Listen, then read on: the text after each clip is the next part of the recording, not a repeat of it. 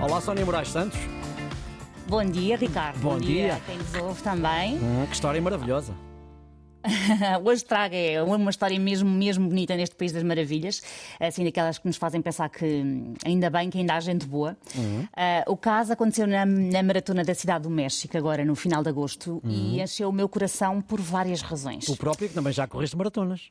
É verdade, é verdade. Eu já corri maratonas, mas agora estou assim meio que reformada das maratonas, mas sei muito bem o esforço que implica não só a corrida em si, uh, mas toda a preparação para a maratona. É um esforço mesmo grande.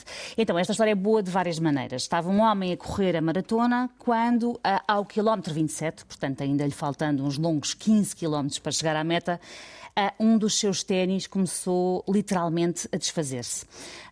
a sola a soltar-se do resto do sapato.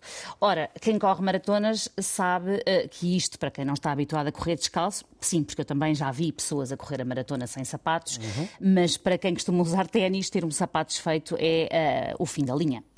E estava então Jerry Manzano a mal dizer a sua vida, uh, imagino eu, quando entra a assistência, porque as maratonas têm sempre muita gente a assistir e a aplaudir os maratonistas, entra a assistência a um fulano que lhe grita: Oh, queres o meu?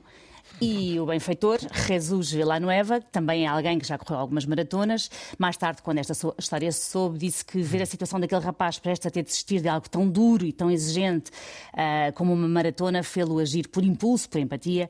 Uh, é, por sentir que era aquilo que tinha de ser feito. Hum. E claro, o nosso maratonista Cinderela não, não pensou duas vezes, aceitou a oferta e, e, seguiu a sua corrida. Bom, mas também há aqui uma sorte, há aqui uma sorte que se tem que duplicar, que é o sapato servir-lhe. É verdade.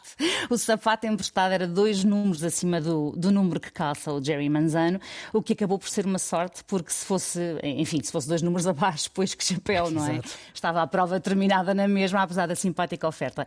Bom, isto já seria uma magnífica história por si só, uhum. por, eh, enfim, haver um bom samaritano que acabou o dia com um pé descalço para emprestar o seu ténis a um desconhecido, uhum. mas a história ainda consegue melhorar.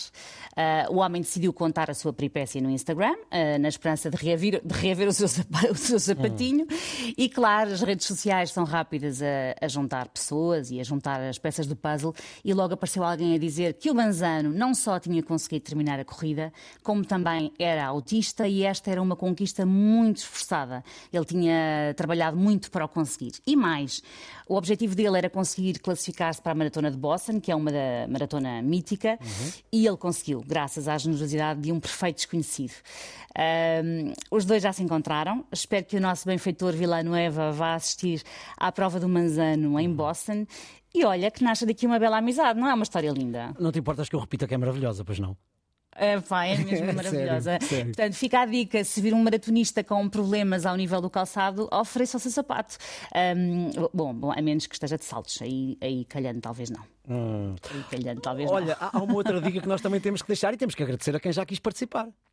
É verdade, temos que agradecer uhum. a quem já participou. Sim, senhora, muito obrigada pelas uhum. vossas boas notícias. Uh, podem mandar-nos boas notícias, seja por escrito, seja por áudio, se estiverem histéricos com alguma coisa de maravilhoso que vos aconteceu, para o WhatsApp, para o número 910370290.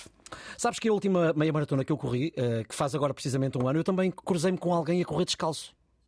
Pois é, há uns malucos que correm descalços. Eu não consigo entender. Não, mas não o mais extraordinário entender. é que eu cruzei-me com ele no início da, da prova e ele ia descalço e eu pensei, bom, ele provavelmente não vai fazer a corrida toda. Depois voltei a cruzar-me com ele a subir à Avenida Liberdade e ele ia à minha frente. Mas muito à minha frente, lá consegui passá-lo naquela é, altura, mas ele fez a prova toda descalço é inacreditável. Eu hum. acho, acho notável. Acho notável correr, correr não é? Hum. Mas agora, neste momento em que estou reformada, mas descalça então nem consigo, nem consigo conceber. Sim, mas já te vi correr e tu corres bem. Vénia. Não, tu não corres bem, que eu já te vi correr. Corria, corria. Já me cruzei contigo no Parque das Nações e tu tens uma boa pedalada. É verdade. Bom, voltamos a encontrar-nos amanhã antes das nove para o País das Maravilhas. Obrigado, Até Sónia. Amanhã. Até amanhã. Um beijinho.